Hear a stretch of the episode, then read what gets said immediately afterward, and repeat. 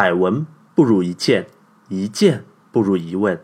大家好，我是一轮，欢迎来到疑问句。上集啊，我们讲到了“人不为己，天诛地灭”的正确发音应该是“人不为己，天诛地灭”，“为”发的是第二声，意思是如果一个人都不能活出他自己，那是连老天都不能够容忍的。用现在的话来说，就是做人如果没有梦想。那跟咸鱼有什么区别？说到这里啊，我就想起之前看的一部纪录片，中文名字呢那是相当的霸气，叫做《寿司之神》，男主是当今世界上年龄最大的现役米其林三星主厨，今年已经是九十三岁高龄的小野二郎。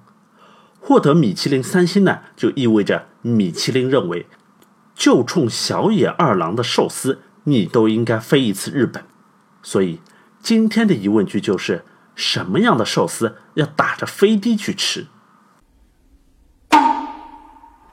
那在各大料理店不停的换着花样打折，都不一定能够吸引到吃货们来光顾的今天，要做出让吃货们心甘情愿搭上张往返机票的料理，这背后的功夫可就不是一朝一夕的了。就像张国荣主演的电影。《霸王别姬》里面，张国荣小时候学京剧，大冬天的就穿件薄薄的单衣，站在雪地里面练功。师傅就告诉他，要想人前显贵，必得人后受罪。同样的，当二郎还在上小学的时候，有一天突然有一个人走到教室里面，告诉他，他那个远在几百公里之外打工的老爸死了，以后。他就要一个人独立生活了，于是他就到寿司店里面当学徒，跟中国旧社会一样，当学徒在一定程度上就是在给师傅打白工，每天凌晨三四点就要去海鲜市场上批发刚捞上来的水产，所以一开始寿司之神可能并没有对寿司有那么多的热爱，他可能就是为了活下去，因为如果不当学徒，那他。就真的是无家可归了。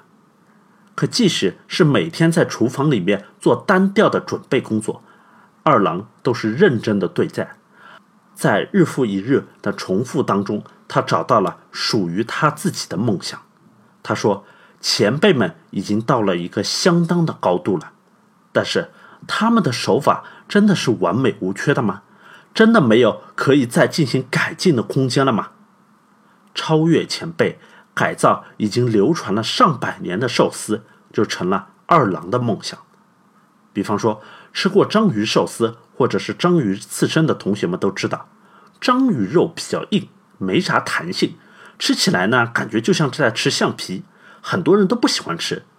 于是老爷子每次就给章鱼做一个钟头的马杀鸡，让章鱼的肉变得有弹性。还有，寿司外面包着的那层海苔。吃起来呢，经常有点是湿哒哒的那个感觉，不舒服。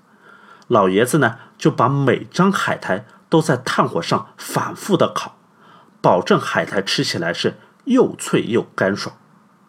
据说现在要预约二郎的寿司，得排上几个月的队，那真的是要打着飞的才能吃到的寿司。美国前总统奥巴马在访问日本的时候，日本政府就在这个。开在商场地下一层，只有二十三个座位的小店里面招待的他，你就可想而知老爷子的江湖地位了。我在第二次看《寿司之神》的时候呢，注意到一个细节，就是这部电影的原名是《The Sushi Dream of Jiro》，二郎的寿司之梦啊，没有中文翻译的那个寿司之神那么夸张。在片子里面呢，也没有宣扬老爷子他有什么超出常人的特点。如果硬要说一个呢，那就是他对于活出自己的梦想有一种远超常人的执着。老爷子说：“我在七十岁的时候，觉得自己比六十岁的时候要提升了一个台阶；在八十岁的时候，又比七十岁又进步了一大截。”所以，在我看完纪录片。还有《寿司之神》这本书之后，我看到的不仅仅是一个米其林三星的传奇，更是见证了一个人为了梦想、为了活出自己而爆发出的巨大的能量。关于梦想，老爷子说：一旦你决定好自己的职业，你就必须全身心的投入到工作之中，你必须爱自己的工作，千万不要有怨言。你必须穷尽一生去磨练技能，这就是成功的秘诀，也是赢得其他人尊重的关键。不过，可能有同学就要问了啊，那么我现在还不清楚自己的梦想怎么办呢？这里啊，我再透露一点，其实第一次在给米其林探员捏寿司的，并不是老爷子本人，而是继承了他事业的大儿子。探员们并不知道，那时候站在吧台后面的不是老爷子，但是在他们吃完了之后，他们一致给出了米其林三星的好评。也就是说，老爷子的儿子他已经是米其林三星的水准了。老爷子呢，当然是超越三星的存在。但是他大儿子自己说，他当初的梦想不是去做寿司，而是去开战斗机。但是。战斗机飞行员呢？他不收近视眼，他这才被老爷子强行给带进了厨房。所以在最开始的两年呢，他一直想逃避。